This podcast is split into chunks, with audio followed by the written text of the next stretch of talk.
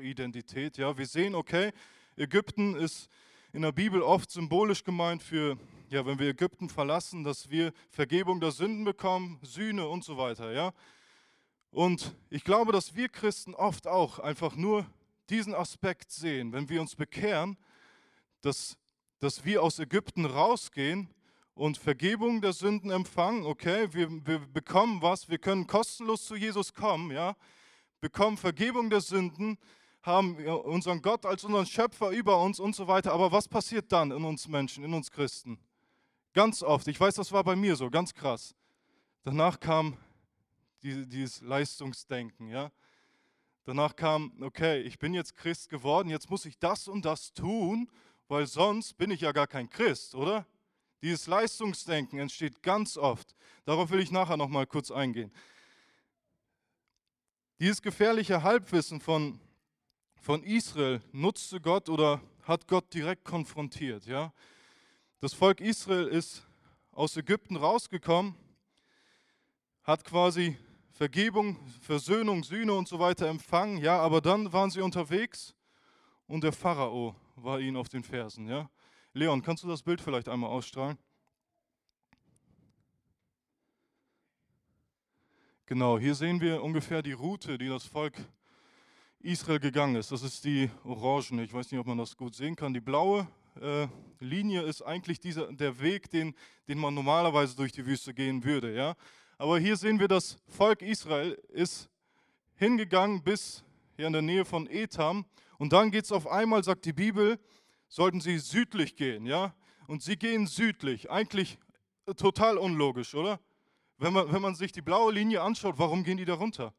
Die, die müssen doch hochgehen. Aber Gott wollte sie genau mit ihrem Problem konfrontieren. Sie kommen hier, gehen einen Schritt runter, auf einmal sehen sie, okay, der Pharao ist ihnen hinterher, der läuft ihnen hinterher. Und wir müssen, wenn wir uns die Geschichte anschauen, dann wissen wir, dass vorher hat, hat Gott das, das Volk in Ägypten ja mit gewissen Plagen gestraft, ja. Und die letzte Plage war, oder die letzte Strafe war der Tod der Erstgeburt, ja.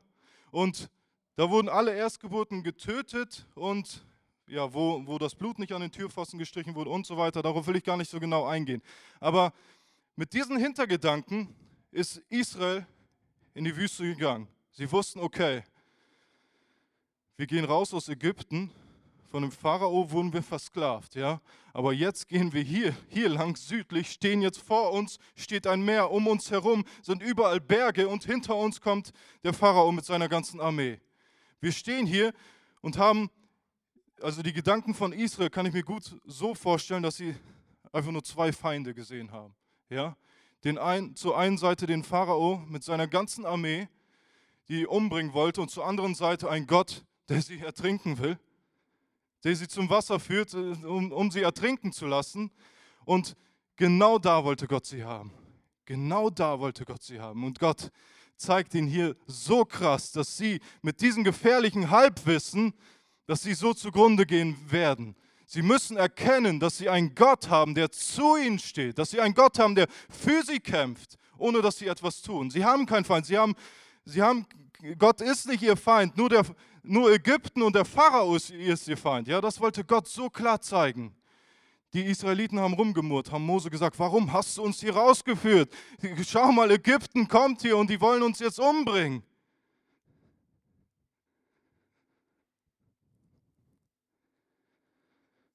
Aber genau da wollte Gott sie haben. Wisst ihr, viele Menschen in der heutigen Zeit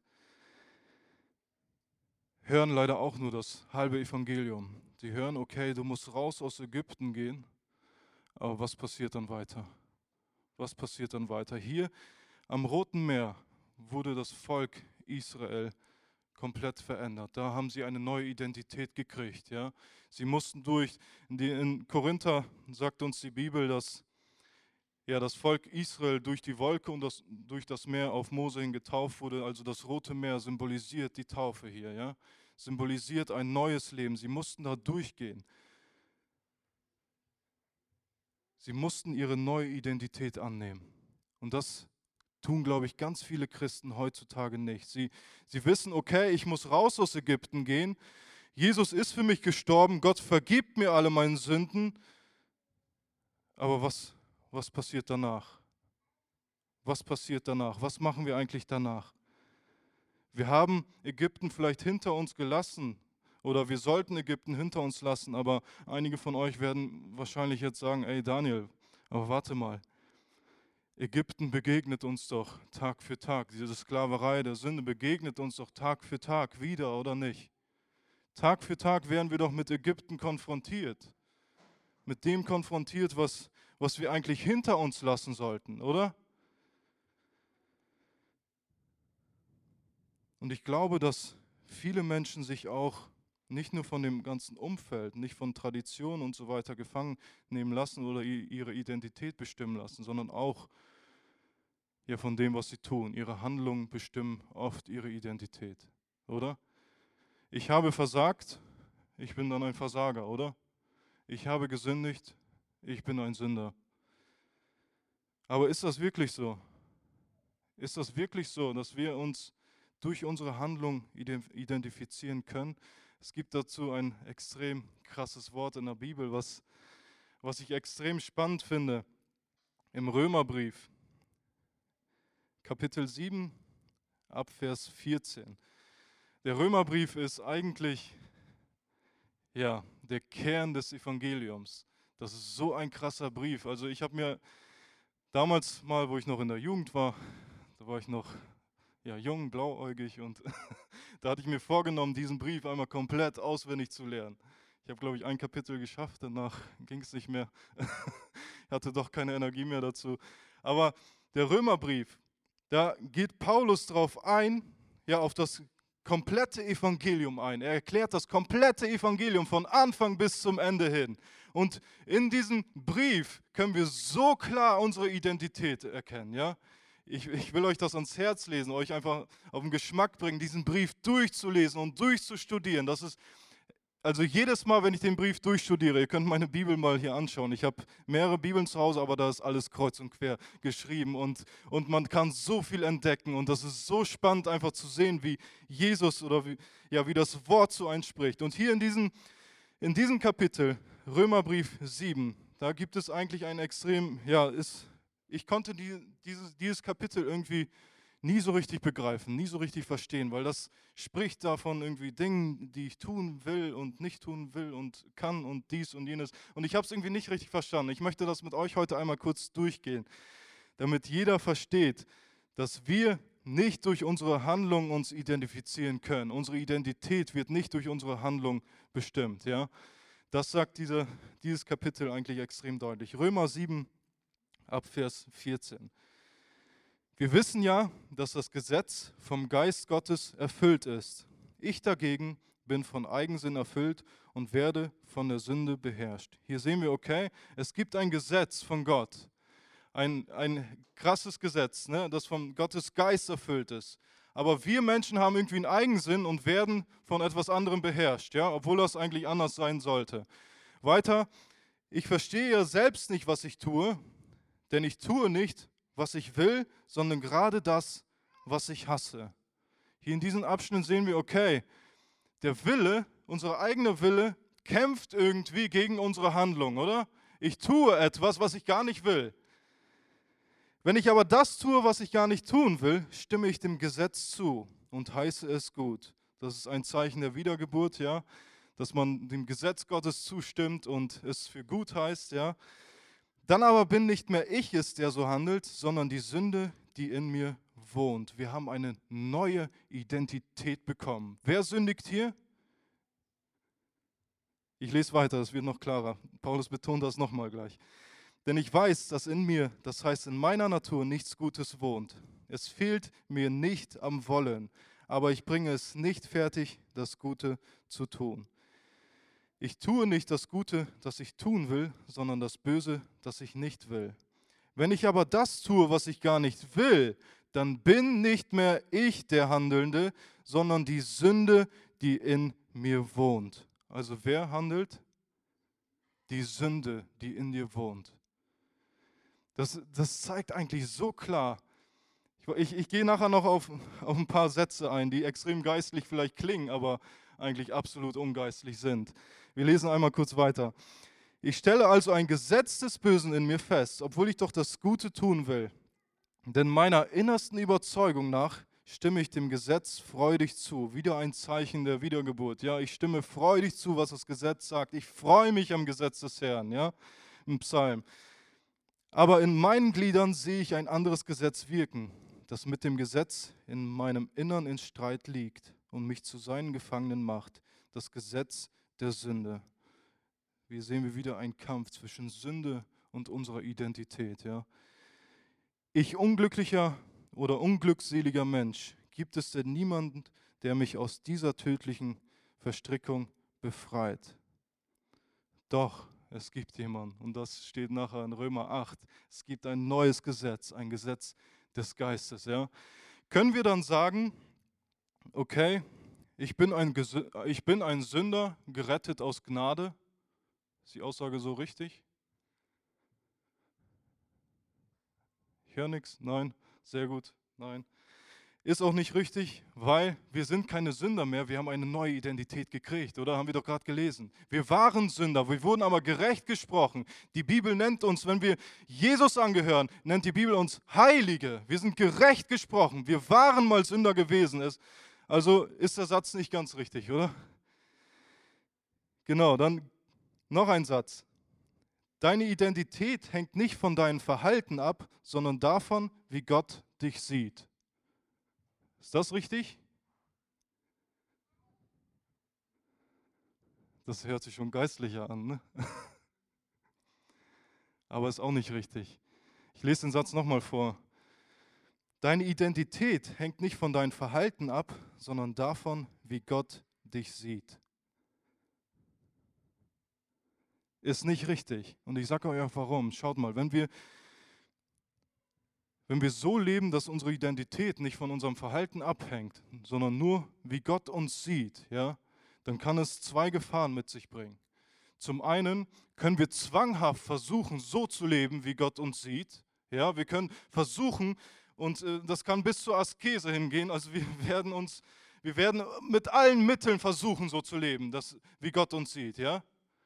Das kann eine Gefahr sein. Oder aber wir sagen, okay, es kommt gar nicht darauf an, wie ich lebe, sondern es kommt nur darauf an, wie Gott mich sieht. Und wenn Gott mich als Heiliger sieht, dann kann ich ja machen, was ich will, oder? Obwohl der Satz so geistlich klingt, ja, klingt vielleicht auch, ja, klingt schon, ich weiß nicht, dann könnte man schon so zwischendurch mal ausspucken einfach. Ne? Das kommt gar nicht darauf an, wie, wie ich mich verhalte. Gott sieht mich sowieso anders. Ne? aber ist absolut nicht richtig, weil, was ich damit eigentlich sagen will, ich will, dass das in jeden von uns einfach eingebrannt wird. Gott hat uns zu einem neuen Wesen gemacht. Ja? Gott sieht uns nicht nur wie, wie, wie neue Wesen an, sondern wir sind neue Wesen. Wir haben eine komplett neue Identität gekriegt. Etwas Neues ist geschaffen. 2. Korinther 5, Vers 17. Leon, machst du das einmal auf?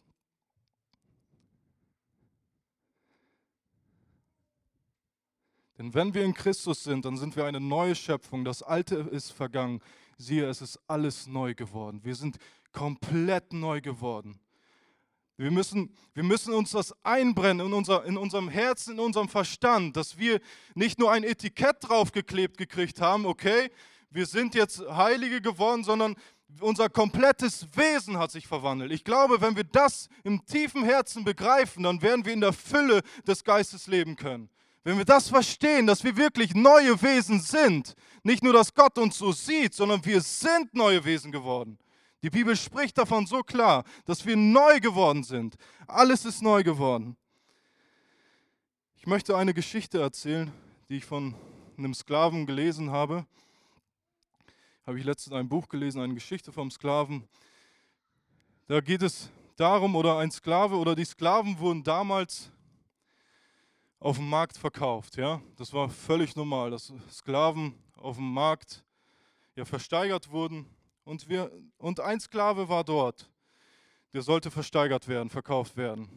und er kam dahin und sieht, welche Leute da so eintrudeln, um mitzubieten und sieht dort oder sieht ein sieht einen Mann an, der war extrem schön gekleidet, ja, hatte einen schönen Hut auf, war offensichtlich kein Mann von diesem Land, war ein Fremder gewesen, ja. Und der Sklave gerät in Panik und denkt sich, jo, wenn der mich hier ersteigert, das ist, das ist nicht so cool. Weil wenn ein Fremder einen Sklaven ersteigert, dann heißt das für den Sklaven, er muss sein ganzes Umfeld verlassen. Er muss raus oder weg von seiner Familie, von seiner Frau, von seinen Kindern. Und der Sklave hatte Angst. Er dachte sich, nein, ich will das nicht. Und der Sklave wird angeboten zur Auktion und der Fremde fängt an zu bieten. Bietet eine Summe und der Sklave schreit ihm zu, ich will nicht dein Sklave werden. Ich will nicht, hör auf zu bieten. Der Fremde bietet noch eine Summe obendrauf. Und der Sklave schreit, ich werde nicht mit dir mitkommen. Ich komme nicht mit, mit dir mit, egal wie viel du bietest, ich werde nicht mitkommen. Der Fremde bietet noch eine Summe. Der Sklave komplett verzweifelt schreit raus, wenn du nicht aufhörst zu bieten, dann werde ich dich mit meinen Ketten umbringen. Der Fremde bietet weiter. Auktion wurde beendet, der Fremde hat den Sklaven ersteigert. Und der Fremde kommt auf den Sklaven zu und bleibt ein paar Schritte von ihnen entfernt stehen. Alle schauen zu, was passiert jetzt. Der Sklave ist ruhig und der Fremde sagt zu ihnen, meinst du, ich habe dich abgekauft oder habe dich gekauft, um dich von deiner Familie wegzubringen? Ich habe dich gekauft, um dich zu befreien. Die Ketten wurden abgelegt, der Fremde verlässt den Ort und der Sklave war frei. Wisst ihr, wo ich die Geschichte gehört habe? Ich habe so krass an meine Bekehrung gedacht, wo, wo ich damals in der Welt unterwegs war und getan habe, was ich wollte, ja. Und ich weiß, wie Jesus mich ersteigern wollte. Ich weiß, was Jesus für mich geben wollte. Und ich habe geschrien und ich wollte nicht. Ich habe mich mit Händen und Füßen gewehrt. Nein, ich will nicht dir gehören. Und Jesus hat weitergeboten. Und Jesus hat alles gegeben, um mich und dich zu retten. Wirklich alles. Er wollte dir eine neue Identität schenken.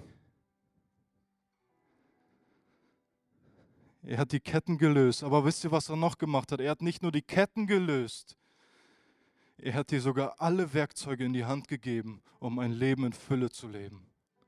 Er hat dir alle Werkzeuge in die Hand gegeben. Er hat ein Gesetz erlassen, dass du in Freiheit bist. Wisst ihr, am 1.1.1863, da hat Abraham Lincoln ein Dekret oder ein Gesetz erlassen, was dann in Kraft trat, dass alle Sklaven befreit sind. Ja? Alle Sklaven sind befreit. Und am 1.1.1863 kamen die Leute zu den Sklaven und haben gesagt, ja, ihr seid frei, es kam ein Gesetz raus. Ihr seid frei. Und die Sklaven haben dem nicht geglaubt.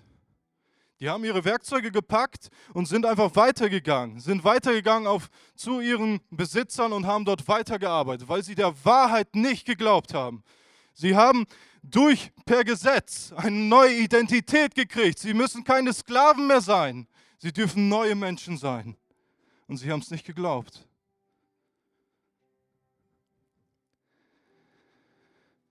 Weißt du, Jesus, wenn wir mit ihm unterwegs sind, er hat dir eine neue Identität geschenkt.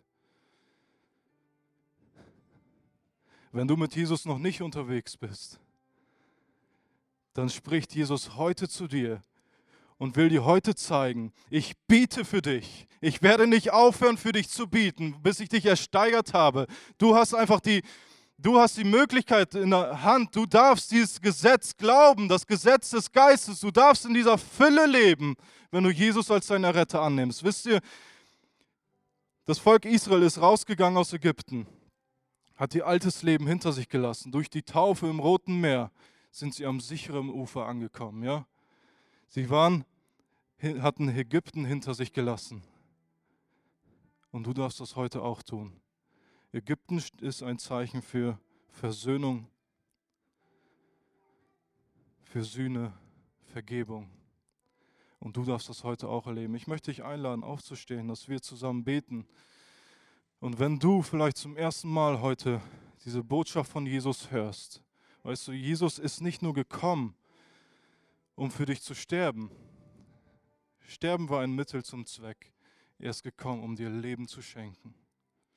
Sein Tod kann alle deine Sünden bedecken, kann alle deine Sünden auslöschen, aber seine Auferstehung befähigt dich im Geist zu leben. Du darfst eine neue Identität haben.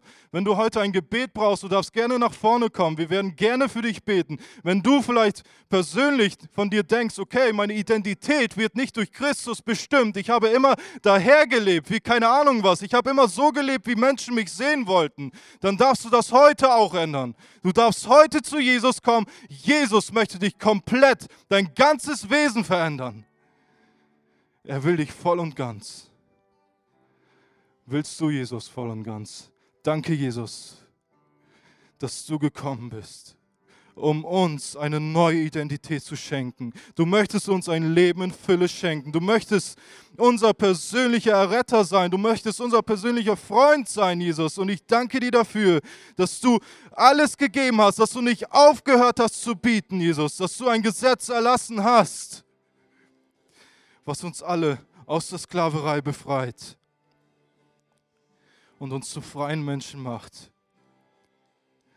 Wir müssen nicht mehr in Gefangenschaft leben. Wir dürfen in Freiheit leben, Jesus. Und ich danke dir dafür.